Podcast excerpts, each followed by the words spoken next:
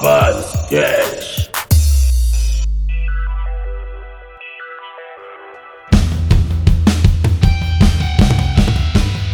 Fala galera, começando agora mais um Basecast com essa galerinha aqui, que não é de sempre, porque tá faltando gente, né?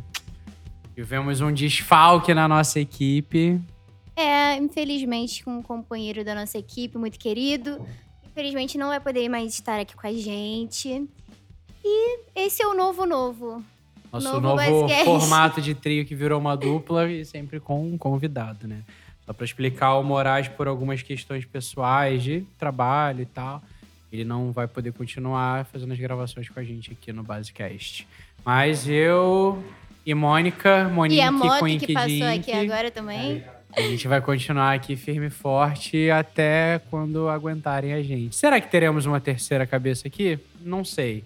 Talvez continuemos sendo um trio, mas só o tempo dirá. Acompanhe os próximos episódios pra descobrir. É, a gente tá próximo de fechar a nossa primeira temporada e novidades virão para a segunda temporada do Basecast. Mas voltando ao episódio de hoje, a gente tem aqui com a gente um convidado, o, o mais novo membro da equipe Base Tatu. Apresente-se, Yoshi. Meu nome é Bruno, tenho 30 anos, né? Há pouco tempo comecei a trabalhar aqui na base. Sou de São Paulo, do interior de São Paulo. Tatuo há seis anos, gosto muito de realismo, preto e branco. É, procuro sempre novos desafios para o meu trabalho, sempre procurando novas ideias, procurando sempre mais conhecimento, para agregar sempre é, na arte final para o cliente. É, você falou que você curte o realismo, né? Você curte preto e branco, mas, pô, você manda pra caraca no realismo também colorido, né, mano? Vi uns trabalhos seus coloridos, eu, pô, que a galera conhece meu trabalho sabe que eu faço bastante coisa com cor. Mano, seu trampo de colorido é monstruoso, brother. Não é à toa que é premiado pra caramba, não é Maluco não? cheio dos prêmios nas costas aí. É, ganhou... Qual que foi a convenção que você ganhou agora, esse último? Agora eu participei do Tatu Expo Avaré, né, nesse final de semana. É, tive o privilégio de ser premiado em primeiro lugar no colorido também, de novo. Caraca.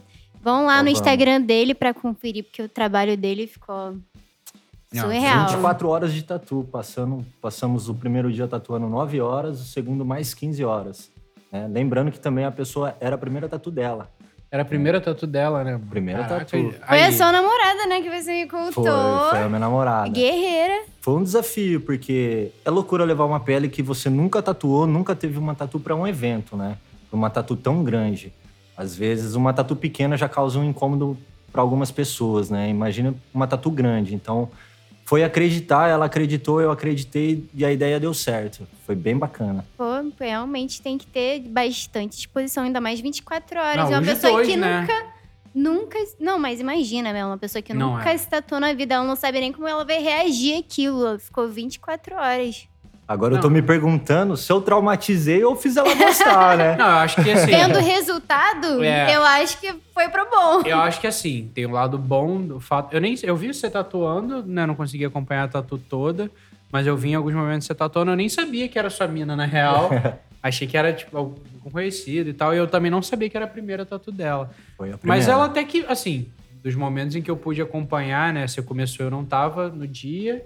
E no, no segundo dia eu tava, mas tava tatuando também. Acabou que eu não consegui ficar tão próximo ali. Mas eu vi o resultado dela pessoalmente, vi por foto. Mano, a tatu ficou incrível, assim, ficou muito maneira mesmo. E, cara, tipo, parabéns pela resistência dela, pela dor, porque, pô, primeira tatu, né? E você de verdade. aguentar ali. E, mano, tipo, a premiação foi só uma consequência, porque, cara, o trampo ficou iradíssimo e o lado, o lado legal, assim, tipo, ah, a primeira tatu dela, mas a parada legal de por ela você também, você também vai conseguir acompanhar ali a cicatrização, ver como é que vai desenvolver toda a, re- a recuperação da pele, né? E, pô, poder acompanhar isso é bem maneiro. De É. perto, né? Que é super importante, eu acho. confesso que foi a primeira tatu de evento grande que eu pude acompanhar de perto. né? Então, às vezes a gente faz um trabalho grande dentro de um evento e a gente não sabe como é o, o depois, né? Então acaba sendo em termos, a pessoa tem que dar uma atenção, né? A pele fica bastante inchada, uma tatu grande aqui não é uma queimadura, né? Acredito que qualquer tatuagem, mas é, um é uma tatuagem que, queira que não, exige bastante da pessoa, né? Em questão de, tipo, cuidados. Né? Ela vai ter que ceder um pouco do conforto dela e ficar mais quieta, ficar mais, né, sem movimentar tanto a região da tatu. Sem né? dúvida. E isso eu pude observar de perto. Isso foi legal para mim como aprendizado, né? É, pude observar como a pele reage, é, com quantos dias a pele começa a descascar um trabalho desse, né? Pude observar pontos é, onde eu pude evoluir o meu trabalho, né? Porque o, o mais interessante de você participar de um evento não é contra quem você vai competir, não é o prêmio que você vai ganhar, mas é o desafio que você vai se, se colocar, né? Porque assim, hoje o maior desafio para mim é me auto-superar. Então, tipo, se eu vou para um evento e vou colocar um trabalho só por colocar, eu, eu não me sinto satisfeito, não me sinto você alegre. Tá, você não tá se, se desafiando e nem colocando nenhum ponto evolutivo para você. É, então é só mais um trabalho. É, seria só mais só um trabalho. É, exatamente. É verdade. Então isso para mim é bem legal. Então, tipo, quando eu resolvi ir para esse evento, eu não estava muito animado pelo quesito que eu não tinha uma arte que eu me identifiquei. Porque por mais que a gente vai criando desenho, vai criando imagens, é, tem sempre aquela que a gente pega pra gente, né? A gente fala, pô, essa daqui poderia ser até na minha pele. Né? Já aconteceu também. Mas isso é o mais legal. E aí você se molda aquilo, né? Se, se torna mais fácil de você buscar uma evolução quando você acredita em você mesmo. Sem dúvida, é uma coisa que é para você. E aquela coisa da comparação, acho que a gente sempre vai ter um pouquinho, porém, se a gente viver nisso, acho que às vezes vai ser até um pouco frustrante, né? E sempre vai ter alguém muito foda, alguém que já tá há anos de você, ou às vezes até alguém que começou há pouco tempo, mas enfim, não, não, não dá para comparar né? o processo e é o que você falou, tem que ser para você, competir com você mesmo, ser o seu melhor a cada dia. E a evolução, para mim, é isso. É, cara, esse lance do, né, que você colocou de às vezes a pessoa pode ter menos tempo de tatu e tá tecnicamente mais evoluída, mais à frente. Eu acho até injusto, às vezes, a gente se comparar, né? É legal você, assim, não exatamente o comparar, mas colocar um ponto de, pô, eu acho legal esse trabalho aqui, eu acho que se eu desenvolver melhor o meu trabalho, eu posso chegar nisso aqui, é colocar, às vezes, como um parâmetro, na verdade, para metas que você quer alcançar. Não de se colocar, tipo, pô, mas fulano ali tem menos tempo que eu e é bem melhor que eu. Então, uma parada que é muito recorrente é nesse, pô, atualmente eu vejo isso como muito recorrente, é Verdade. fulano tem pouco tempo de tatu e tem mais seguidor do que eu. Uhum. Pô, a foto dele tem mais like do que a minha, não sei o quê. Mas, cara, assim, a gente já conseguiu comprovar que hoje a ideia de você ter muito seguidor não quer dizer muita coisa, que tem muito perfil comprado. É. Com certeza. É, eu acho que o mais importante, na verdade, é você reconhecer o seu trabalho, entender que você está evoluindo ali. E, cara, é muito difícil você comparar porque você não sabe como é a sua vida e como é a vida da pessoa. Às vezes você tava ali, tipo, ah, sei lá, eu tenho. Vou fazer oito anos de tatu. Mas nesse período teve um momento em que eu tive que dar uma desacelerada para fazer outras coisas. Tive que fazer uns corres, fazer uns trabalhos que não eram tanto a minha ideia, a minha identidade, mas que iam me dar grana para eu poder investir em outras coisas, pagar conta, para comer, sacou? É verdade. E às vezes o outro tá ali, tipo, o papai e mamãe vão bancar tudo, e aí ele só precisa se preocupar realmente em tatuar. É, em tatuar. E focar Mano. naquilo que ele precisa, né? Exatamente. né? Se a gente for parar pra pensar nisso, né? Questão de oportunidades é, vai muito além do que só depender do nosso próprio esforço. Ninguém tá na vida de cada um para saber o que, que, a pessoa fez para estar tá ali, chegar até onde ela chegou. Então, essa coisa da comparação não é que ela seja ruim, mas é, não é uma coisa pra gente se basear. É, e é injusto até com a gente mesmo criar essa comparação, sabe? Tipo, eu vejo gente que tem menos tempo do que eu de tatu e eu tenho total clareza de que, cara, tecnicamente tá bem mais evoluído que eu nesse ponto, mas nem por isso eu não tenho minha qualidade de trabalho. Não, não, eu não posso ignorar a minha evolução no meu tempo de tatu. Mas, Melo, você tatua há quanto tempo? Eu vou fazer oito anos. Se profissionalmente, eu vou fazer oito anos de tatu, cara. Você concorda que a geração que está vindo agora, por exemplo, se a pessoa viesse estudar ou fazer, pegar alguma informação com você, alguma dica, essa pessoa ela não ia ter que quebrar a cabeça, como você quebrou. Sim, não. Você iria li- tirar isso dela, né? E ela poder seguir um caminho, se ela enxergar esse caminho que você está passando para ela. Então acredito que hoje está muito fácil o acesso. Conforme os anos vão para trás, as coisas eram mais difíceis. A gente não tinha internet como tem hoje, né? O, o Pinterest, que é o salva-vida de muito tatuador. Então, tipo, eu acredito que hoje é muito mais fácil de, um- de uma pessoa evoluir na tatu. Porém, tudo precisa de dedicação. É, claro, né? claro. Assim, você tem, você tem mais meios de alcançar, mas se você não anda, você vai ficar ali estagnado. Você, tem que querer. Você pode ter né? uma Ferrari dentro de casa, mas se você não souber dirigir, Exatamente.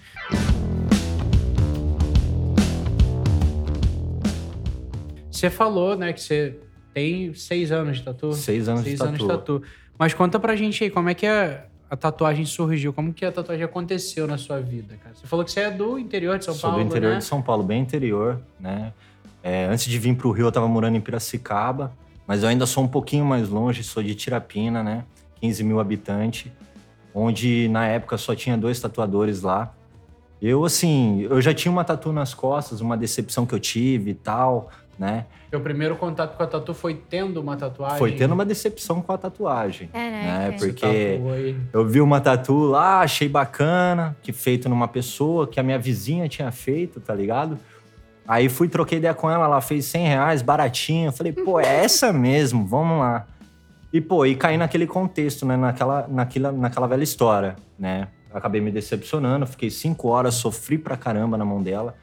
Na época, fiquei meio traumatizado, né? Falei, pô, esse negócio não é pra mim, não quero ficar todo.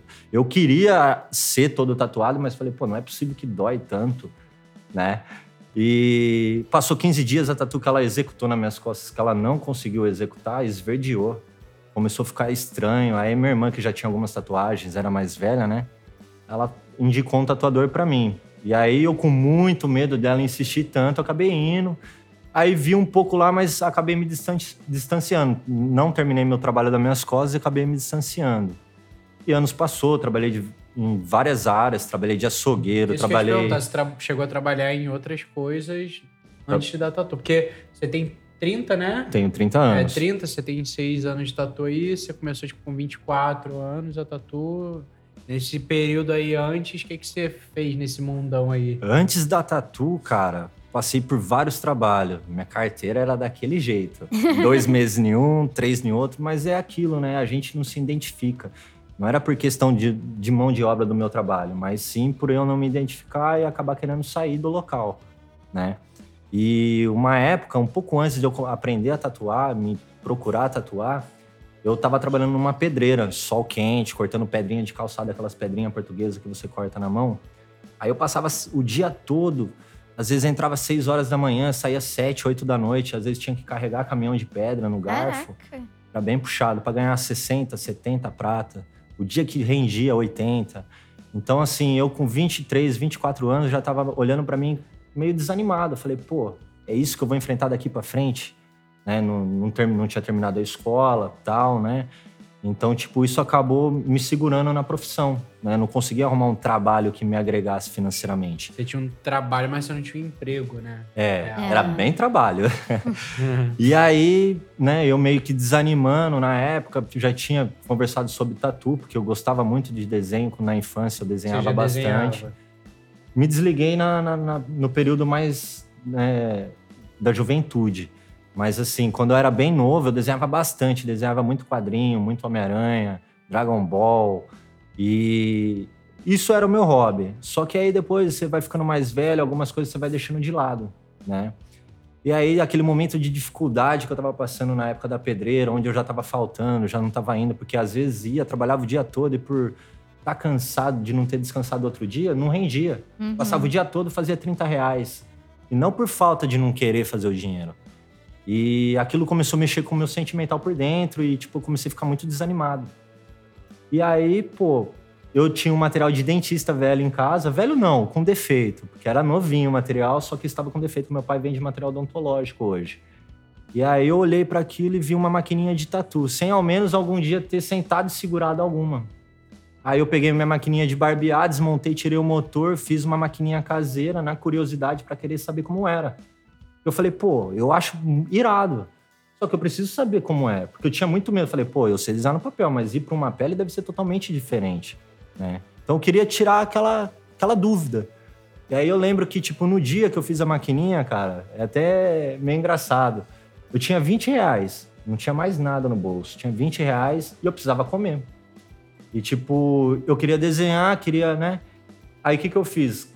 Catei, fui na papelaria, comprei um caderno de desenho, comprei um lápis grafite. Sobrou em média de 4 ou 5 reais. Aí eu sei que com o troco eu fui e catei um salgado para mim comer, tá ligado? E para mim foi tranquilo, Tá passei o dia alegre, porque eu tava com o caderno de desenho, um lápis, e eu sei que eu ia passar o dia distraído, tá ligado? Dependendo da situação que eu tava vivendo. E aí eu fiz o desenho, fiz os dois, três desenhos a noite inteira ali para tirar um hobby, né? Não conseguia dormir, insônia e tal. E nos outros, no outro dia, meus amigos passaram em casa. Quando eu mostrei os desenhos, os caras, ah, não foi você que desenhou. Porque fazia tanto tempo que eu não- desenhava que ninguém sabia Sim. que eu curtia desenhar. Aí um- alguns amigos, pô, se tu virar tatuador, eu dou minha pele pra você. Aí eu, Isso tu já tinha montado a eu maquininha? já tava com a maquininha montada na mente. Falei, caraca, né, mano? Aí eu falei, ah, você não tá falando sério. Ali, não, eu dou, e não sei o quê. Aí eu ainda me, me contive, não falei nada, né? Aí no outro dia, eu sei que eu, eu consegui acho que mais cinco reais, eu não lembro como, e fui no mercado. Eu trabalhei de açougueiro, conheci a galera que trabalhava no açougue naquela cidade. Aí fui no mercado e pedi uma pele de porco. Né? Aí os meninos, pô, querendo saber por aqui que era. Vou mandar uma pele com um toicinho pra você, vou picar pra você fazer o torresmo. Falei, não, mano, eu quero só o couro inteiro, tá ligado? Aí todo mundo querendo saber pra que que era. Aí, pô, eu todo sem graça, falei, não, é que eu vou tentar tatuar. Aí a galera meio que me gastou, me zoou, né? Eu meio tímido, com vergonha, né? Fui pra casa, passei a noite inteira com uma agulha de costura na maquininha, quebrava um botão da, da- que eu usei pra montar a maquininha, onde segurava a haste da agulha. Aí quebrava, eu ia lá na camisa, no guarda-roupa, arrancava outra, mais. colocava lá, tá ligado? Eu sei que a madrugada toda foi uns cinco botão. Caraca, E a maquininha, tipo, ela não tinha fonte. Era, era, Direto era no direto, motor, então né? ela tinha uma voltagem muito grande. Pilha na parada? Na tomada, na fonte da, da- do próprio barbeador, né? Aí eu sei que era muito rápido. E eu, na, na malícia ali, não sei, eu freava a haste, que a carpulho, né? Que é a seringa que o dentista usa hoje para aplicar anestesia. Ela, é- ela tem duas bases, mas ela é oca para pôr a. Hum. Aí eu, eu conseguia ver e, e tocar, então eu segurava com o dedão a velocidade da, da agulha, né? Pra, pra me sentir mais ia confortável. fechando Ia, ia meio. tipo, controlando a, a velocidade. Em cinco minutos fez uma bolha aqui, eu fui, enrolei um monte de fita e continuei. Só por diversão, Uhum. Pra tirar aquela... Aí fiz uma cabeça de um dragão, assim, tirei o decalque com, papel... com carbono de papelaria. A primeira aguada, assim, já saiu tudo, velho. Aí eu, caraca, né, mano? Eu falei, não é possível que é assim. Aí, como era só uma brincadeira, eu fiquei desenhando ali, olhando Free tal, no. Free Machine. Aí, pô, acabou os traços, eu achei divertido, achei que foi fácil, catei uma tinta verde que eu tinha lá, já comecei a pintar, tinha uma azul também, comecei a pintar. Ficou legal. É tudo como se fosse uma agulha de traço só ali, né? De costura, ideia. bem grossona. e lembrando, a minha vizinha já queria tatuar comigo, que a gente já tava conversando disso, né? Ela falava, pô, não, vamos fazer com a caseira E mesmo. ela já tatuava. Não, é, isso eu já tava morando em outro endereço, já era uma Ah, outra tá. vizinha. Né? Isso, quando eu fiz a minha tatu das costas, eu tinha 16 anos, 15 anos. Isso foi. é- Essa história foi há 6, 7 anos atrás, quase. Aí, né, ela já querendo tatuar tal, e eu meio que segurando, né, pra me sentir confortável e quando saísse algo, saía algo maneiro, né? Até por causa que eu já sabia da decepção que eu vivi. Você não queria que Uhum, não queria tivessem a ter outra pessoa tivesse esse Exatamente. sentimento, Então hoje, né? até hoje, quando alguém chega com uma tatu pro- pro- problemática, assim, quando alguém fala, pô, vários tatuadores falou que não tem conserto, eu procuro ainda dar uma analisada. Eu sei o quanto é ruim você ter algo que você tem vergonha, né? E aí peguei, né? Passei a noite toda tatuando, passou o dia, aí chegou de noite, os amigos meus foram em casa fazer uma companhia, trocar uma ideia, né? Até acredito que sabiam a situação que eu tava vivendo financeiro. Você morava sozinho? Morava sozinho. Meus parentes já tinham se mudado daquela cidade, tinham ido parentes para São Paulo. Meu pai tinha ido para Piracicaba já. Então eu tava sozinho. E aí mostrei para eles, eles falaram: "Pô, não foi você que fez, tá de sacanagem". Tinha mostrado a foto, né, no celular. Uhum. Eu falei: "Vocês não acreditam?". Fui lá dentro da geladeira, catei a pele de porco, falei: "Aqui, ó, tá aqui". Os caras: "Caramba, meu, você tem que tirar uma foto e postar". Aí eu tirei uma foto, pus a maquininha do lado, postei no grupo Tatuadores e Tatuados do é, Iniciante, acho que no Facebook. E aí, naquele momento, viralizou no- na, na publicação, eu não conseguia nem responder os comentários. Eu tinha um celular muito ruim. Ó, E aí, tipo, eu vi o comentário, eu clicava, eu ia responder, alguém postava outro comentário, o meu comentário atualizava e sumia o que eu tava escrevendo. Aí eu, tipo, não conseguia comentar. Aí teve um tatuador que fez um comentário lá, né, uma crítica, e a galera toda foi pra cima dele, né, nos comentários, né, Tipo, te defendendo, né? me defendendo, porque ele comentou falando que a sepsia não tava certa, a biossegurança, né? Tudo por um comentário de uma garota que colocou que já daria a pele pra mim tatuar, mas uma brincadeira, acredito eu, naquela época. E aí a galera foi pra reta dele, aí não sei se foi autodefesa dele, né? Aí ele se manifestou em me dar um kit de tatu, né? E aí passou 15 dias, ele tinha pedido meu endereço, 20 dias e nada. Aí eu tive meio que pressionar ele. Enfim, veio o material de tatu. Ganhei um material de tatu através dessa tatuagem que eu fiz na pele do porco, né? que maneiro. É, a maneira que aquela parada assim, tipo, foi uma crítica construtiva, ele, de certa forma, não estava errado. Talvez tenha se posicionado de uma maneira meio errada ali, né? O, não é o que diz, é como diz. É. Mas, pô, maneira que a parada dele foi, tipo, ah, já que eu tô reclamando, então eu vou te fazer fazer o certo. E ele intimou várias pessoas no comentário, mas só ele se manifestou e mandou. A galera toda, ninguém ajudou, né? Tinha bastante tatuador. E isso influenciou muito pra mim, porque aí eu peguei e fiz a minha primeira tatu na vizinha. Chamei a vizinha lá, falou: Ó, chegou o material de tatu, é agora, vamos. Ela, vamos, que ela já queria tatuar até com a maquininha caseira, né? Você falar bora, eu boro. Ela já tinha algumas tatu de, de maquininha caseira no corpo. Aí eu peguei e fiz uma tatu nela, achei. Tive bastante dificuldade pra conseguir pigmentar, né? É, eu falei, pô, será que é assim? Esfregava, esfregava, limpava e nada. arranhava. Só arranhava. Fazia um risquinho, ficava todo tremido, todo torto. Mas você não teve nenhuma. Pô, nenhuma orientação de como fazer a parada, cara? Aí, Tipo, chegou tudo ali e faz aí. a princípio, antes de eu ganhar a maquininha, eu fui no tatuador da cidade, né? Até então tinha dois, tinha um que, que assim, é, era mais comunicativo, vamos falar assim. O outro já era mais ignorante, o cara. Aí eu fui nesse mais comunicativo, cheguei lá com meus desenhos e tal, né?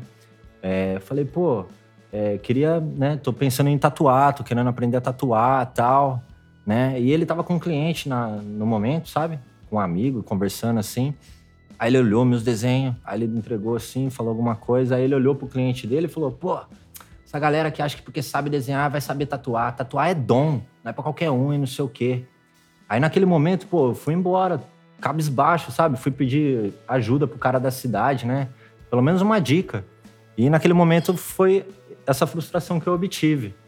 Aí, pô, falei, vou procurar alguém mais profissional. Fui no estúdio de São Carlos, lá, né? Uma cidade próxima da onde eu morava.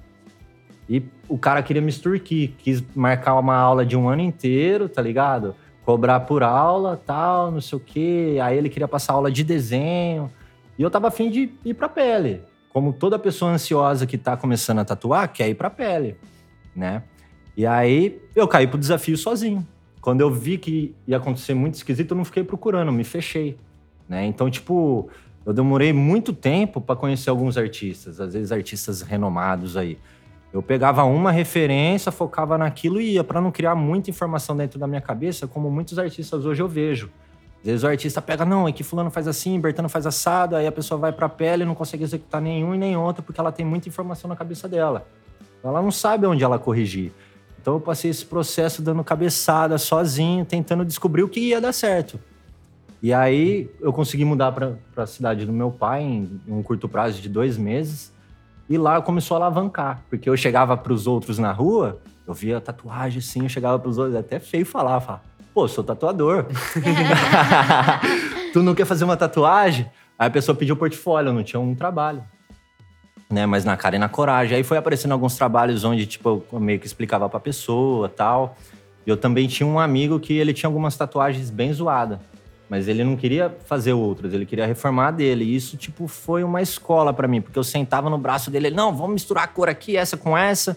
E, tipo, isso ia abrindo a mente. Já de cara, já enfiando cor no braço dele, não sabia nem riscar, não sabia nem segurar a máquina. já catando a máquina, indo pintando. E, tipo, Esfolando a esfolando pele. a pele oito horas já de cara na pele dele. Pintava um Caraca. pedacinho assim colorido, oito horas. Aí no outro dia ele com a canela daquele tamanho. Então foi um desafio, sozinho. Só que isso foi me moldando, onde eu fui começando a achar alguns pontos que estavam dando certo, né? Conheci alguns tatuadores na cidade de Piracicaba que são referência. Só que, né, você chegar num estúdio, querer falar que você é tatuador, querer fazer amizade, às vezes não é tão simples. Então o que, que eu fiz? Marquei uma tatuagem com os caras. Falei, vou lá fazer uma tatuagem. Aí sentei lá, o cara catava uma agulha, pintava, não sei o que, eu olhando cada detalhe. tudo. Cheguei em casa, já chamei o cara no outro dia, já fui tatuar aquele amigo meu que tinha uma tatu zoada, já melhorou, já ficou legal. Aí na outra sessão eu pedi pro cara riscar a flor no meu braço, até porque eu não tinha uma condição na época, né, de ficar gastando com tatu. E aí ele riscou tal. Aí passou uns dias, eu voltei pra dar seguimento, ele olhou assim: quem que pintou isso aí? Eu falei, eu mesmo. Ah, você tá de sacanagem que você pintou essa flor no seu braço? Eu falei, pô, eu queria ver a tatuagem pronta, eu quero tatuar, não tenho cliente. Era essa. Falei. esse crisântemo. É, É um crisântemo. É um- não sei te dizer se é um crisanto, se Cara, qual flor que é, é. acho que. Assim, ela tem algumas coisas com forma de, de peônia e algumas coisas também com forma de crisântemo. E aí eu resolvi me tatuar. Não deu certo na primeira vez a flor. Eu tive que refazer ela, né? A gente, quando vai se tatuar, a gente, o cérebro, ele meio que recua a mão. Então, tipo, eu achei um ponto de conforto e fui embora. Falei, pô, tá tranquilo, vou me tatuar inteiro assim, né? Passou dois dias, a casca saiu e a tinta também. Cara, vou te falar que eu me tatuei e rolou de boa, assim. Acho que eu fiz em mim funcionou. Assim. Comigo, Mas eu- acho que foi ao contrário. Eu comecei fazendo umas Pesando tatuagens. muito. É, eu tava com medo, cara, essa, esse treco não vai pigmentar. Aí eu fui encravando, tá tudo estourado. E é isso. aí eu tive que colocar mais peso da mão. E aí, através de um trabalho que eu consegui executar na cidade, não sei se foi esse trabalho, mas acredito que sim, uma rosa realista, né? Aquelas rosas que a- as mulheres põem no ombro. Eu fiz duas. Eu sei que uma eu fiquei umas cinco horas pra fazer. Uma rosinha assim. E aí chamou a atenção de um tatuador que tinha estúdio, ele me convidou pra trabalhar pra ele. E aí consegui abrir muito mais a mente. E as coisas foi- foram fluindo, né? Aí fiquei um tempo na loja dele, até um momento que eu achei que começou a incomodar o meu trabalho na loja dele.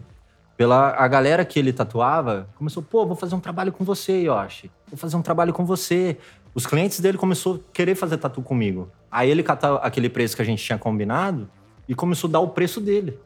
Aí o cliente, obviamente, que não fechava comigo, fechava com ele, aí eu comecei a ficar sem tatu. Aí eu voltei para minha casa, comecei a tatuar em casa, outro desafio, né? E, e nesse processo eu tava para ir pro meu primeiro evento. Aí fui pro primeiro evento, era no para teu mim, primeiro evento, tu tava com quanto tempo de tatu? tava com dois anos e acho que uns três meses, né? Dois anos, né? Uns dois anos de tatu.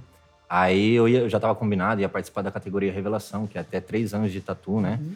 É, e a região lá é bem forte de evento, de tatuador. A região de Piracicaba, Campinas, Limeira, né?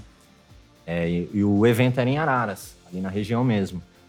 É, aí eu peguei e fui para esse evento, apesar do cara ter me tirado do stand dele. Ele me sacou do stand dele, ele não quis eu dentro do Foi stand nesse dele. estúdio que o Do cara. estúdio que eu tava. o que eu- cara que já tava te atropelando te é, tirou do stand. me tirou do stand, tipo, querendo me desanimar, talvez, acredito eu, não sei, né? Caraca.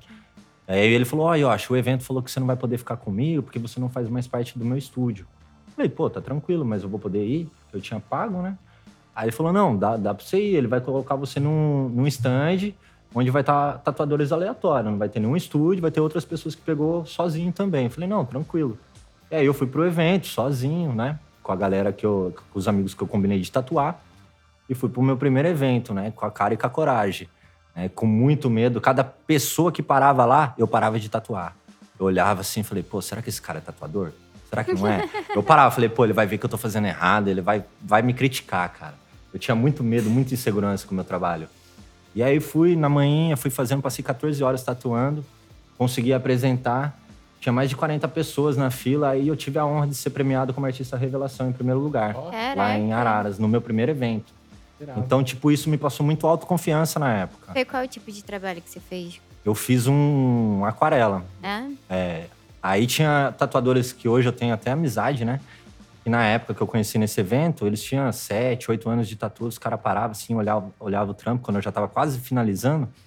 Aí, caramba, meu, tu vai pôr no aquarela? Que irado. Aí eu, todo humilde, olhava e falava, não, vou pôr no revelação, né? Mas, cara, ah, você tá de sacanagem. Olha isso daí que você tá fazendo, esse aquarela e não sei o quê. Aí eu achava que a galera tava me gastando. Tá ligado? Falei, ah, deve estar falando só pra me animar, né? encarnando ele aquela inferioridade e não aceitava de, pô, não, realmente tá maneiro. tá ligado? E aí, tipo, eu fui quietinho na minha. Quando eu entrei na fila pra apresentar o trabalho, eu escutava a galera atrás gritando: Esse cara não tem três anos, ele tem muito mais e não sei o quê. Que aí eu isso? olhava pra pele e falava: Não olha pra trás, não olha pra trás que nós vamos apanhar. Daí fiquei quietinho ali. Né? E fui quietinho e consegui ser premiado. E Isso foi muito gratificante né? Nesse primeiro evento. Mas É. é, a insegurança faz exatamente isso com a gente, né? Deixa a nossa autoestima lá embaixo. Às vezes a gente não consegue nem capaz. enxergar aquilo, tipo, é tão duro que a gente deu, mas a gente vê as pessoas. Caralho, o trabalho daquele cara é tão foda que a gente fica. Cara, que merda meu trabalho. E não consegue se auto-reconhecer, né? E entra no que a gente tava falando no início, justamente do. Pô, às vezes o cara tem não sei quanto tempo de tatu ali, aí vê o maluco que tem menos de três anos, que tá ali na revelação. Ao invés do cara chegar e falar, cara, pô, você tem menos de três anos, parabéns, teu trampo tá maneiro. Não, ele se bota naquela posição de como que um cara que tem menos tempo do que eu tá com um trabalho bom desse jeito? Aí o maluco tenta te despre- desprestigiar. Ou às vezes até, tipo, uma parada que é uma confraternização, um evento, né? Que acredito eu que muitos tatuadores vai para competir, mas acaba esquecendo a melhor parte, que é você dividir informação, adquirir conhecimento, sentar, conhecer a pessoa do lado. Eu acho que isso é o, é, é o prêmio maior de você estar no evento. Não é você catar o troféu. O troféu é irado, né? Mas é, é ilusório. Você acha que o troféu vai trazer cliente para você, que ele vai, nossa, vai aumentar a, a procura? É ilusório. Eu tive, tive o privilégio de ganhar alguns eventos e posso dizer que isso não me trouxe é, clientes. Trouxe tatuadores que reconheciam o meu trabalho. Que eu era mais reconhecido por tatuadores do que às vezes pelo meu próprio cliente. Às vezes o meu cliente chegava lá, tinha acabado de ganhar o evento tal, passava um preço assim ass- muito acessível. Ele, ah, fulano de tal faz por tanto. Porque o cara já tinha um nome maior, um tempo maior de tatu. Então, tipo, eu passei muito essa dificuldade no começo lá em Piracicaba. Até foi isso que, que me deu vontade de mudar, de procurar outros lugares, né? Na época. Tu falou sobre essa questão de troféu, né? Do, do competir. Eu, isso é uma opinião minha, né, Felipe? Eu acho que o troféu, ele é assim, beleza, ele pode ser uma, uma demonstração, ele vai servir ele como uma demonstração de um, de um prestígio, de um reconhecimento até, né? Porque tiveram pessoas que, teoricamente, estão ali com capacidade para poder avaliar, julgar e decidir qual é o melhor entre os outros e tal. Eu não curto a ideia da competição. Acho que a ideia da convenção, o interessante é justamente o que você falou, e é uma coisa que a gente fala praticamente em todos os episódios aqui. A vivência, a troca, A troca. esse lance de você poder compartilhar ali e tal com a galera. Eu acho que é a ideia da experiência que você vai ter num, numa convenção é justamente a ideia da, da troca. E, cara, assim, a galera que tá. Você falou sobre esse lance de vir mais clientes, né? Eu acho que o interessante é a galera que tá dando a volta ali, que vê você trampando, desenvolvendo a ideia e tal. Conhecer teu trabalho não só da foto no teu Instagram, mas conhecer, tipo, ver você tatuando e pensar, caraca, que maneira a forma que ele faz. Pô, meu tatuador faz de um jeito, ele faz de outro. Outros tatuadores passarem e, como você falou, parar do lado, pô, parabéns, mano. Mas, cara, isso é mó legal. Então, assim, acho que esse reconhecimento é o que vale. A premiação, o troféu ali é uma consequência. Você não pode começar na parada pensando, ah, vou, vou competir, vou ganhar e tal. Acho que interessante é você ver justamente esse lado da troca. Inclusive, por isso que eu, particularmente, não acho muito legal a ideia das convenções online. Porque quando você se inscreve numa convenção online, entenda que eu não estou julgando quem participa, quem ganha. Pô, você participou numa agora, o, o Truno participou e ganhou premiação, o Moraes ganhou. Eu não estou julgando essa participação. O que eu tô falando é sobre a minha opinião. Eu não acho legal porque o meu foco numa convenção é rodar, ver a galera Conhecer. tatuando e a galera ver meu trabalho. A partir do momento que rola uma parada online, pô, ninguém tá te vendo tatuando, vai ver o resultado, maneiro. Não tô tirando a importância disso, mas não tem a experiência É exatamente da isso. convenção, A o experiência, calor, você presenciar sabe? Tipo, aquilo, você poder estar andando, você ver os, os tatuadores trabalhando, é, às vezes até cumprimentar, sabe? Eu fui em poucas convenções, eu fui em duas convenções, eu fui em um, A primeira que eu fui foi a Tatuíque de São Paulo, foi só pra conhecer. Na verdade, fui duas vezes A lá. primeira você Uma maior. conhecer e a outra fui pra tatuar, assim, fazer uns trabalhinhos e nada demais. Mas eu fui. A mim, parte melhor foi poder ver aqueles tatuadores que eu admiro de perto. Às vezes até Esse é poder grande cumprimentar, sabe? É, é a experiência. É, É. Concordo plenamente. Eu tenho alguns amigos tatuadores também de outros lugares do Brasil e tal, que, pô, a convenção me proporciona a possibilidade de encontrar essa galera, trocar uma ideia. Até gente do Rio mesmo, cara. Pô, tem amigo meu tatuador que eu só consigo encontrar em convenção, sabe? Tipo, Às vezes tão próximo é Porque, distante. é, cara, pô, tem um brother meu, o Vitor Soares, trabalha, sei lá, alguns quilômetros daqui. Eu posso falar, a última vez que eu encontrei com o Vitor foi justamente na, Na. Tatuíque, na convenção, que a gente parou, trocou uma ideia rápida e valeu, sabe? Porque, pô, a agenda dele é corrida, minha agenda é corrida, a gente não, acaba não tendo muito o tempo ali de, de convívio. E tem uma galera que eu só vejo. E, mano, pô, a Tatuíque no Rio me proporcionou a possibilidade de conhecer Big Sleeps, que é um maluco foda de lettering. Eu pude conhecer muito tatuador. Pô, o Jimmy Litwalk. Eu, galera que acompanha o podcast sabe que eu comecei querendo ser um tatuador de New School. Cara, o Jimmy Litwalk pra mim é um maluco foda, assim. Tá no mesmo nível do Jacopo Bianco, sabe? Pode então, crer. assim... é, Pô, eu, eu tenho foto abraçada com o maluco, tá ligado? Me senti aquele cachorrinho no colo do Pluto, tá ligado? tipo, muito Eu- foda, eu- eu mano. sei o como maluco do meu lado ali e trocando de igual, sabe? Ali eu não tava como, como um fã. Ali tava conversando um tatuador com outro tatuador. De igual pra igual. Sacou? Então, assim, entender e enxergar isso me fez pensar, cara, essa é a graça da convenção. Por isso que eu não, eu não pilho na ideia da convenção online. Assim, eu concordo com você nessa parte da convenção online também. Porque a convenção online não tem a troca. É só a busca pelo, pelo resultado final, vamos falar assim. É, é- é a competição. né? É a competição. Mas é aquilo da competição com você mesmo, né? Também Sim, não é eu penso competição dessa com outra forma. pessoa. Esse é o lance. Mas eu digo a a ideia da competição, tipo assim, por mais que seja competição com você mesmo, não deixa de ser só a competição. Seja com você ou seja com o outro, você vai no intuito de competir, Quem- não de vivenciar a experiência. Mas hoje, infelizmente, tem muito artista, né? Tatuador, que vai para um evento, aí vamos supor que ele não ganhe. Ele vai falar mal, ele vai arrumar briga, ele vai arrumar discórdia. Claro. O cara, ele não tá numa ideia sadia de evoluir, de às vezes ver o próximo ganhar, de. Né? Então ele, ele quer causar o conflito. Se não é ele, ele não aceita perder. E isso, infelizmente, é uma mente fechada. É um problema dele com ele mesmo, Com né? ele É um mesmo. problema interno dele ali. E isso é muito ruim na convenção online. O legal da convenção online é você, tipo, querer fazer um trabalho que você tem vontade.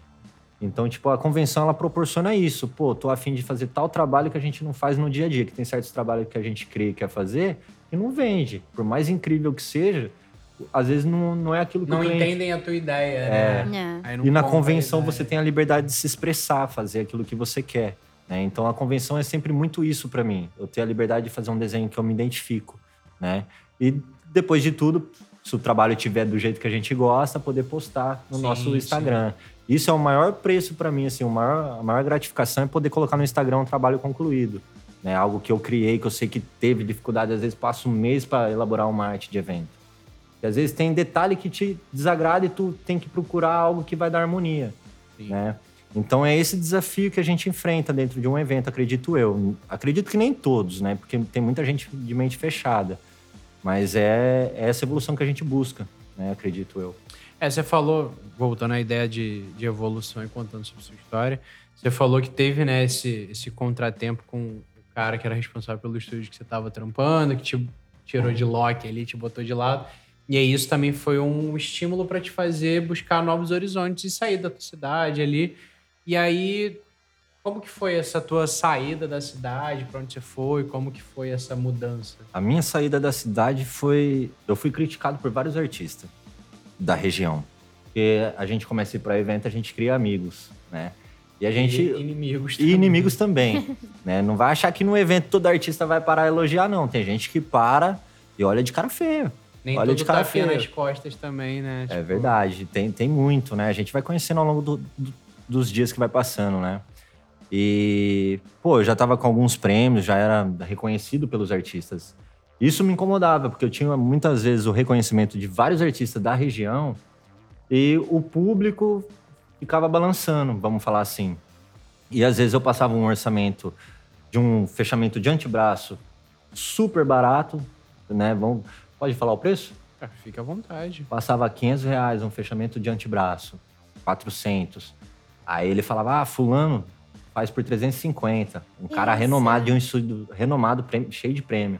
Então, tipo, ficou impossível de eu conseguir competir com essa galera. E às vezes o cara nem cobrava, o cliente que jogava ali pra ver se O tu pior é que cobrava, eu conhecia os caras. Tá ligado? Eu conheci o cara, co- conheci os dois caras e os caras cobravam. Então, tipo, e eu tenho amizade com os caras, curto o trabalho dos caras, os caras é, é fera. Só que isso prejudica a vida de outros artistas. O cara não se valorizar, ele Desvaloriza Desvaloriza- todo o meio ali em volta. é, acaba sendo uma prostituição da arte, né? É, pô, tu quer pôr o, o material melhor pro cliente, a agulha melhor, põe, né, a película, né, a tinta. Às vezes até mais do que isso, a estrutura do teu mais. estúdio, tu poder oferecer, cara, pô, aqui a gente tem uma estrutura irada e tal, pô. Se você, você tem que pensar que não é só o custo do material, material. mas tem todo o ambiente envolvido, conforto da- Sem localização, o dúvida. ponto que é o estúdio, a- o conforto que você dá, todo aquele agregado ali também tem um custo. Isso sem contar a mão de obra, né, mano? Pô, o maluco cobrar. Aí você imagina um cara que tinha uma loja se desvalorizando. Eu, com uma loja menor, não conseguia ter espaço. E aí, pô, fui para um, o último evento que eu fui premiado, estando morando lá, né? E aí eu cheguei em casa, meu pai tinha acabado de infartar, né? Meu pai tinha acabado de infartar, chegou do hospital, isso foi um choque para mim, né? E tipo, aí eu foi antes do evento, ele infartou, infartou, aí quando ele chegou, eu tava prestes a ir pro evento, só que eu já tinha desistido de ir, eu já tinha pago o evento e eu não ia. Porque, pô, meu pai chegou em casa depois de uma semana de hospital, né? E aí cheguei em casa. Aliás, ele chegou em casa todo roxo tal, só que chegou todos os parentes junto. Né? Veio minha tia, minha, minha irmã, veio até gente que eu não conhecia cuidar dele. Aí ele, ele sabia que eu já estava participando do evento, que eu tava para ir. Ele, filho, pode ir. Eu falei, não, pai, eu vou te deixar aqui, pô, não, não tem como. Ele, meu, olha o tanto de gente que tem cuidando de mim, pode ir. Aí eu fui, né? Aí com a cabeça que eu não estava muito equilibrada no primeiro dia, eu não conseguia executar o trabalho. Tentei executar o trabalho, o trabalho não rendeu. A pele que já tinha tatuado 40 horas comigo também não estava num dia legal. E aí ela aguentou quatro horas só e desistiu, né? Tá- Ela não desistiu. Eu optei, Juntou o cansaço eu optei em parar tua- ao ver toda a situação. Optei em parar, aí juntei minhas coisas, comecei a ir embora. Aí o dono do evento me conhecia, ele me viu saindo com as minhas coisas, né? Aí ele falou: Não, cara, fica aqui, você tá louco, e não sei o quê, e não sei o quê. E nisso eu meio que desabei. Falei: Pô, não sei o que eu tô fazendo aqui. Falei: Era pra mim estar em casa, Daniel. Falei pra ele: Meu pai tá infartado, chegou do hospital, não era nem pra mim ter vindo, cara. Ele falou: Cara, tu já tá aqui. Tu vai embora, vai de mão vazia. Põe um trabalho, tu tem sábado e domingo. Faz pelo seu pai tal. Começou a falar e, tipo, pegou pesado, sabe? A Tocou hora que no ele tocou no emocional. emocional, eu falei, caraca, né? Eu já tô aqui, vim pra cá, agora eu vou voltar e falar pro meu pai que eu não participei. Sendo que ele mandou eu vir.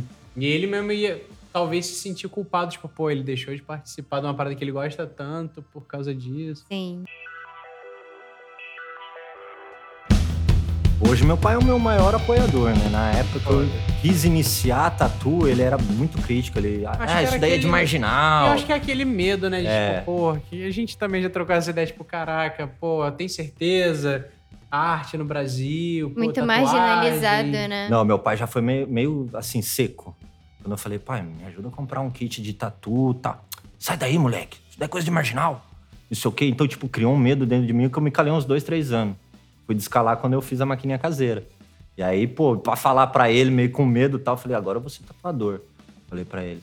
Aí ele falou, pô, agora eu vou te trazer trabalhar comigo e tal, não sei o quê. Falei, pai, eu topo. Só que eu vou estudar tatuagem. Aí ele, mas tu não vai conseguir agregar os dois e não sei o quê.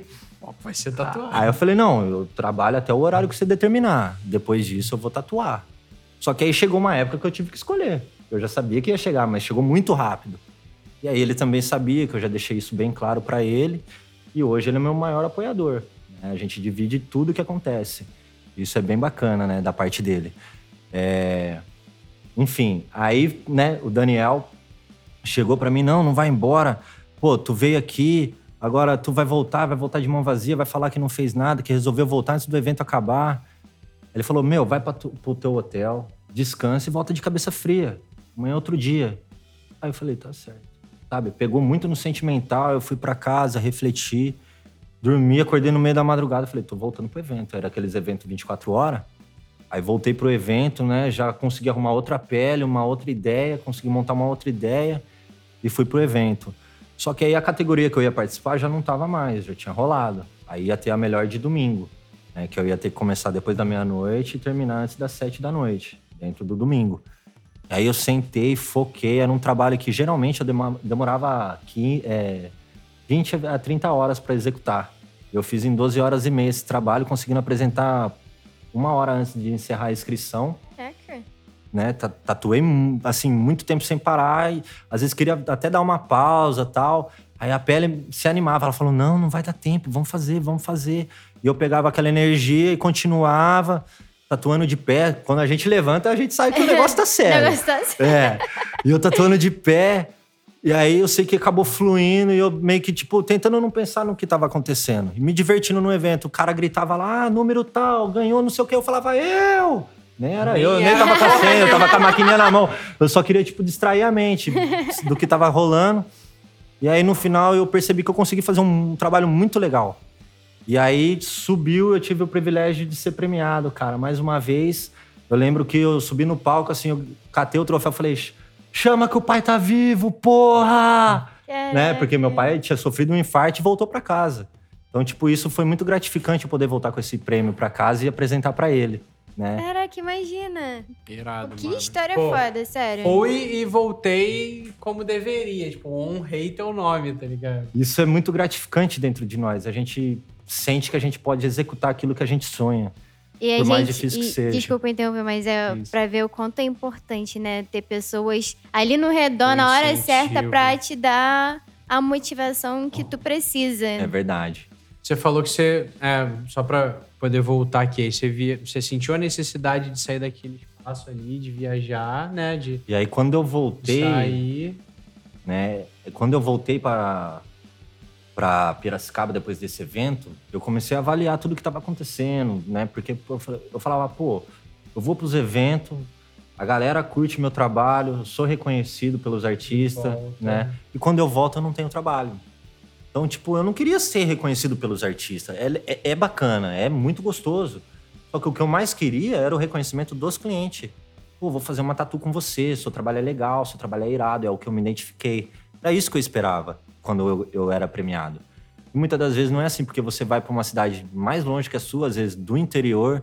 Aí a galera que vai ficar sabendo que você foi premiado é daquela cidade. Uhum. Às vezes, por mais que você faz a postagem, divulga, não, não alcança o público Foi esperado. evento da cidade. Da cidade. E aí eu cheguei na minha cidade e falei, pô, eu preciso ir para uma cidade maior. Eu já tinha passado, eu já tinha ido trabalhar em alguns estúdios em São Paulo, fazer guest tal, mas não foi aquela coisa que pegou, sabe?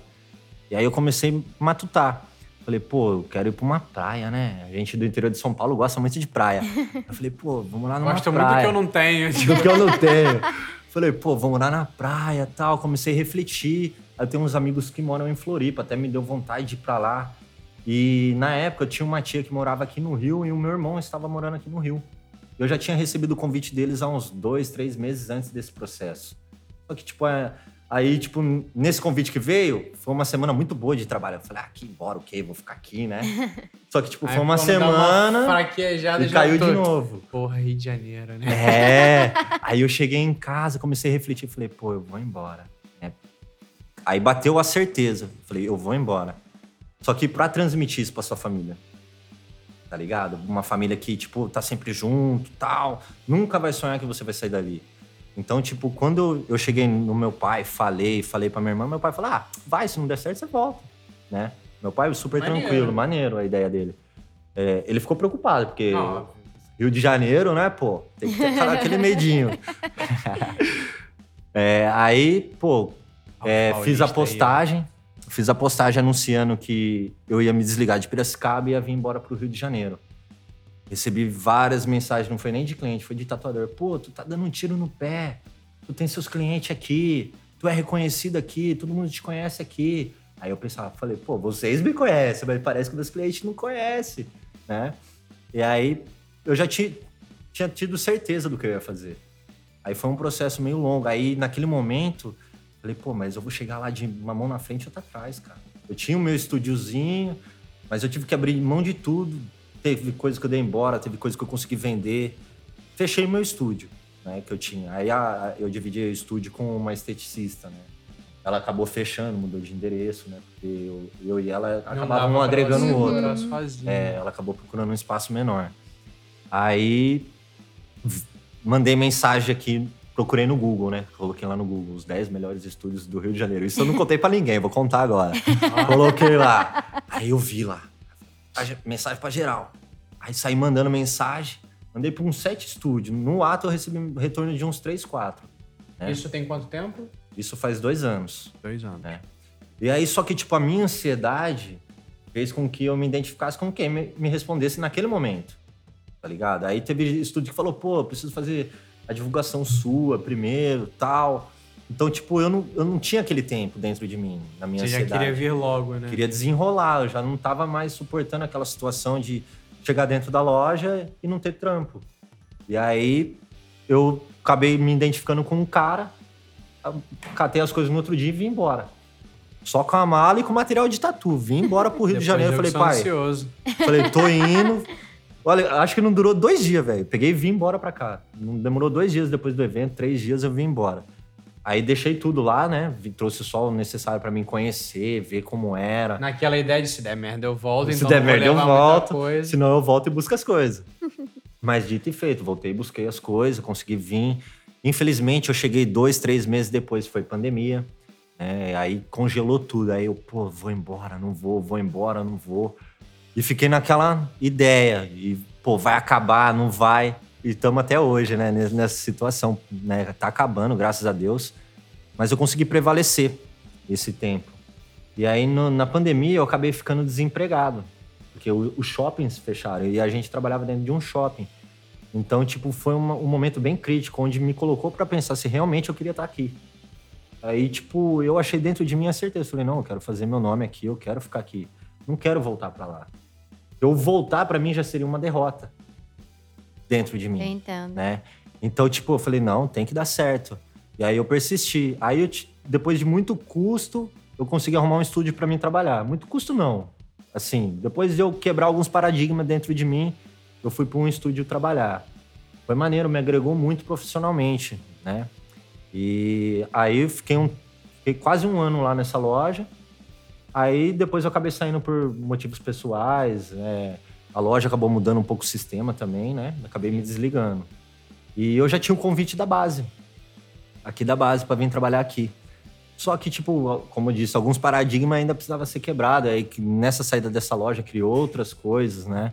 Insegurança, medo. Porque, infelizmente, o nosso ramo às vezes tem, tem muito investidor, né? Isso é bom e é ruim, né? E eu peguei o lado ruim em certo ponto, né? A pessoa querer às vezes olhar para o tatuador como um produto, né? Tentar como... criar uma institucionalização do serviço que a gente presta, fazer com que o serviço que a gente presta, que é um trabalho artístico, torne parte do instituto ali de fazer como se fosse uma coisa mais você falou quase que um produto. Ali. Virou algo muito mecânico.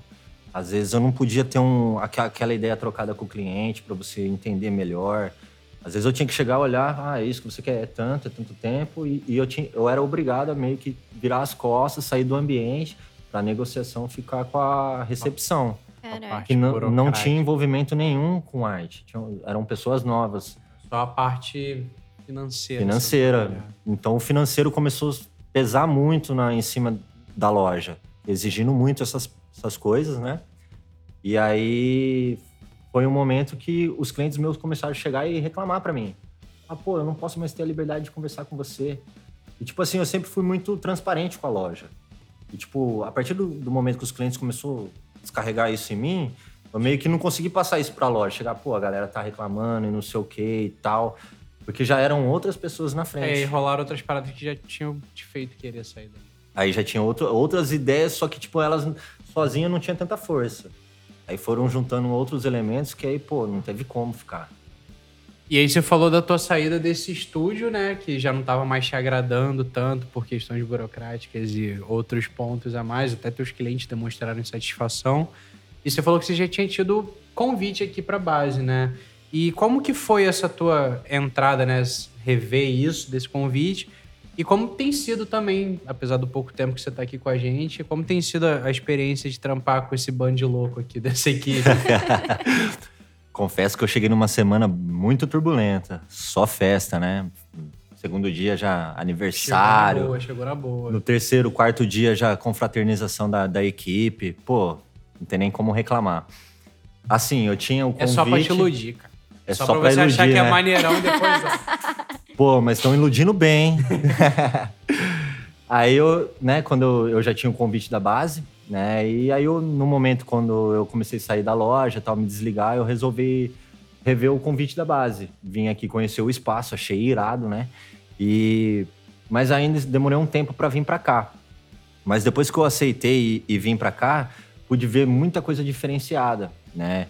É, a equipe em si, a organização da equipe, a união pelo, pelas redes sociais ali no grupo do, do WhatsApp, a- acredito que isso é um diferencial. A, a troca de informação é muito importante. É bem dinâmico. É bem dinâmico. Isso agrega muito do que você sentir algo desligado, você ter que ficar puxando, dando ideia e parece que não vai, sabe?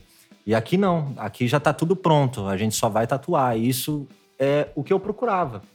Às vezes eu queria só tatuar, chegar, tatuar, fazer o marketing ali no Instagram, mas assim, ter pessoas que ajudam com atendimento, ter um espaço irado para atender, ter artistas diferenciados para mim poder olhar, de compartilhar, aprender também, né? Porque acredito que quando você trabalha sozinho, é, você não tem com quem dividir as suas vitórias e nem os seus, suas derrotas Sim. né? Então você acaba dando, um, queira que não, um pouco de uma estagnada, né? Por ficar um pouco ali fechado ali. E tendo essa equipe me animou muito, né? né, Nesse começo aqui da base. Então, tipo, esse início tá sendo um- uma grande energia pra mim. Tá Tá muito. curtindo. pra Tá- caramba. Aqui a gente sempre fala muito disso, né? O pessoal que chega também, que sempre concorda que a gente tem uma troca até entre nós mesmos, tatuadores, de. Comparando a, a exposição que a gente né, comentou antes, da experiência de poder trocar. Aqui a gente tem muito isso, a gente para do lado do outro para poder observar, a gente pergunta, a gente tem essa liberdade. Eu, é uma das coisas que eu mais admiro em poder trabalhar aqui e ver que pessoas novas aqui que são recebidas. Há pouco tempo conheci você essa semana, a gente já É teve verdade. uma troca maneira ali nos poucos momentos que a gente parou para conversar, então. Aí você não pode conhecer a Manequim antes, porque eu acho que é muito importante a gente trazer isso nesse episódio, que também marca dois pontos. Um, que tatuador também é gente e merece se divertir. E segundo, que essa menina tá internacional, moleque. Ainda não pra tatuar, mas. Gatinha, Arriba, onde você tava? Tava em Cancún. Então, metida. galera, respeita a mãe de novo por todos os outros motivos e agora porque ela foi lá se amorenar nas areias de Cancún. Tô aqui moreninha, Porra, mas eu vou te falar, isso daqui não veio do nada, não. Trabalhei muito, É viu? isso aí. Tatuem mais com a Mônica, tatua comigo, tatua com o Yoshi, tatua com todo mundo. E por falar em tatuagem, é, a gente sempre tem um ponto aqui né, na nossa conversa, porque a tatuagem não só não é um mar de rosas, É verdade. como tem umas parada bizarra, né? Como diria a Clarinha, uns bagulho sinistro que acontece, né? Tem vezes que é uma situação engraçada, tem vezes que é uma situação meio assustadora, meio vexatória, às vezes uns papos curiosos. Alô, Bafê! E aí, acho que é interessante, já que você tem tanta experiência de ter passado por estúdios, teve seu próprio espaço já, tá aí há um tempo na caminhada, com certeza você vai ter alguma história aí Ah, tá. ao- no mínimo curiosa pra compartilhar com a gente. Larga braba. Essa é braba. Teve um momento que eu conheci uma garota, né? E a gente se conheceu através da tatu, né? Eu aqui no Rio de Janeiro já, né? Ela orçou uma tatu comigo, acabei tatuando ela, né? E ela ficou me procurando, mandando mensagem durante um tempo. Até que um dia a gente resolveu marcar de tomar um vinho, tal. Ela tava te procurando, te mandando mensagem, mas não era pra fins profissionais. Não. Entendi. E aí a gente é acabou muito importante marcando. contextualizar isso. Ah, Acredito que era um pouco dos dois, né? Eu queria um pouco do profissional, Acho que a tal. gente vai saber isso um pouco além na, na conversa. Aí a gente acabou marcando de tomar um vinho e tal, e no meio da conversa ela jogou a tatuagem, Hum. né? Jogou a tatuagem, como era algo simples, pequeno. Pô, não, vamos fazer e tal, tava tranquilo, queria fazer algo também.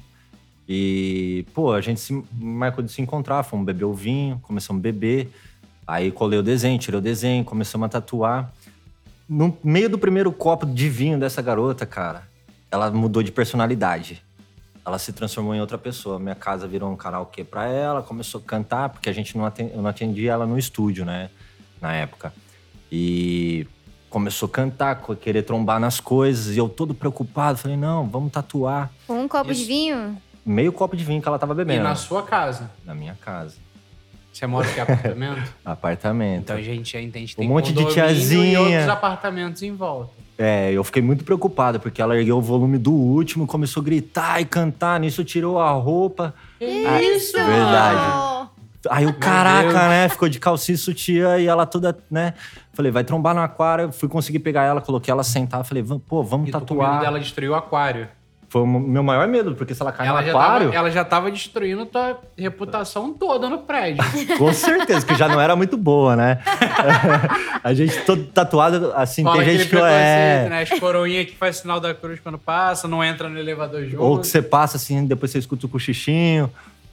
Aí, pô, eu todo preocupado, né? E ela prestes a cair em cima do aquário, eu mais preocupado ainda. Falei, pô, imagina ainda ter que correr com ela pro hospital, cara. Cortar, Ai, cheio de Deus. vidro.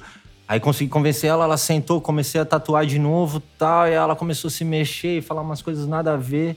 Aí foi onde eu consegui convencer ela a gente parar a tatu pra continuar outro dia, né? Convenci ela, expliquei pra ela tal. E nisso a garota deitou e desmaiou. Apagou. Aí, né, eu preocupado, E falei, o caraca. encontro morreu ali. Morreu ali. Nem tatu terminada, nem encontro terminado. Nada. Morreu. Ficou desligada. Deu tela preta. Caraca. Aí, É né, pai. fiquei, fiquei Meio chateadão, né? de. Meio copo de vinho. Aí. Mas escute só. Aí, né, chegou no outro dia, né, como ela tava lá, acordei ela, falei, pô, eu tenho que trabalhar, tal, tenho que ir pra loja e não sei o quê. Aí ela, ai, posso ir com você até lá? Eu pego o Uber até lá com você. Eu, ah, pode, né? Aí foi comigo até a loja, já não queria envolver a loja, né?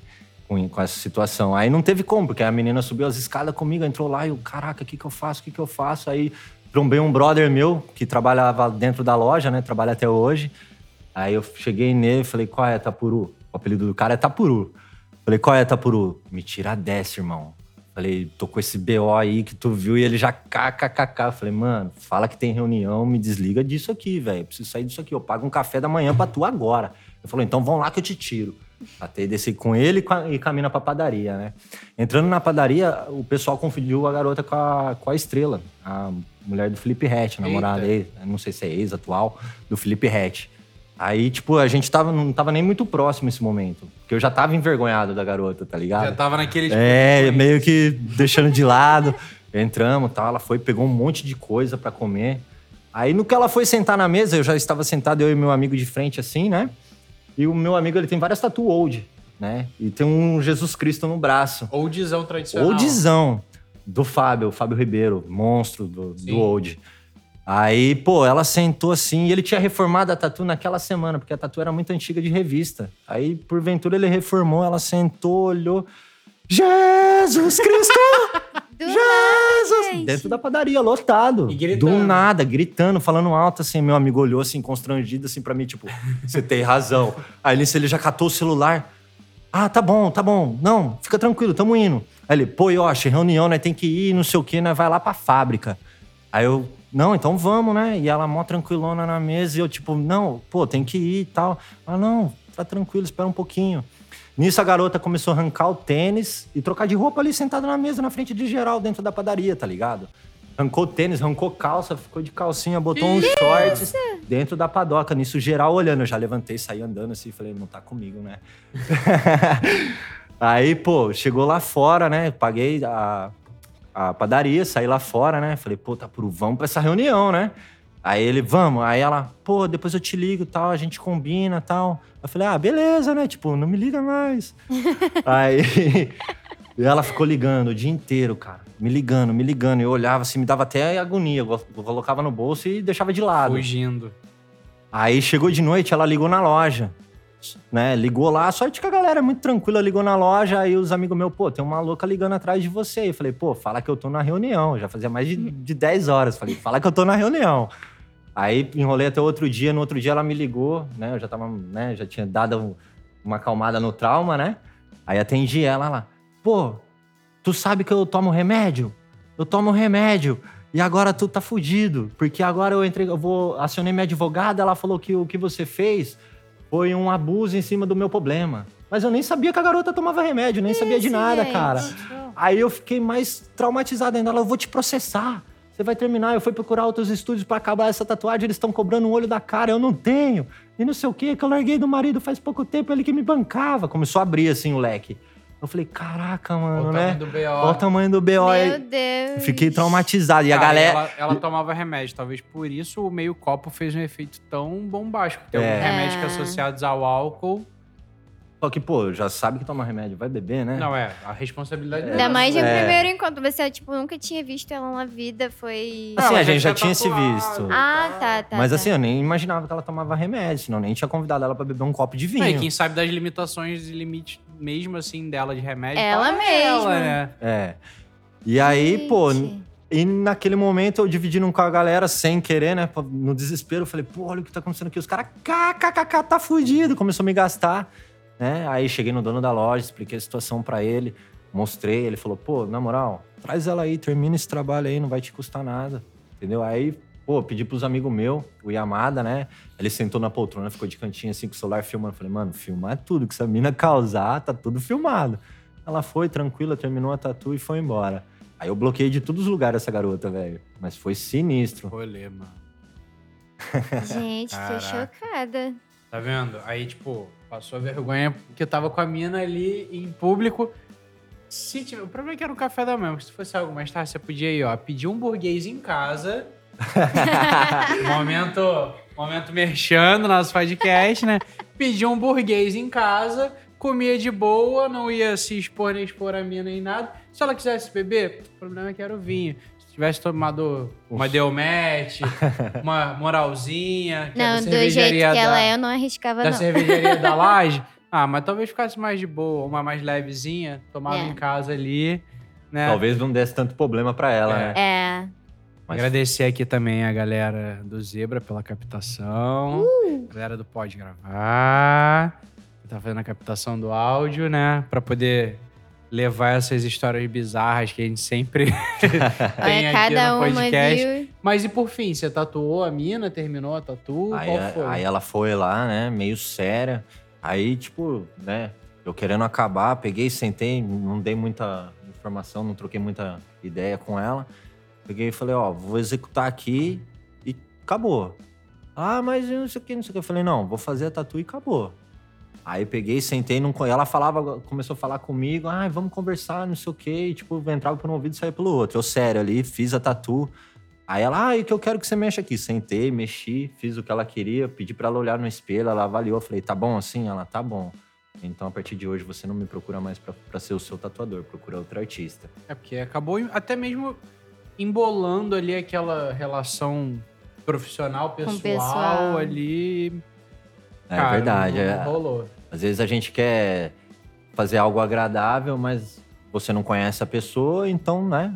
Pode Não, é. gerar uma E situação dá, muito mais eu, não é complicada. uma coisa que você, pelo, pelo contexto, né, continuar só tatuando, não, é- não sei se é ter uma coisa totalmente profissional. Sim, sim. Principalmente da parte dela, né? Talvez ela fosse confundir. E até mesmo de você não se sentir confortável. Eu já não tava mais confortável. Que, cara, a gente precisa ter calma, tranquilidade, estar num ambiente ali que consiga né, ser favorável pra gente desenvolver um trabalho legal. Concentração, cara, você já tá, a foco. tua maior pressão já era a mina em cima de você, então isso é muito mais difícil. A própria presença dela já tava me incomodando, né? Porque Sim.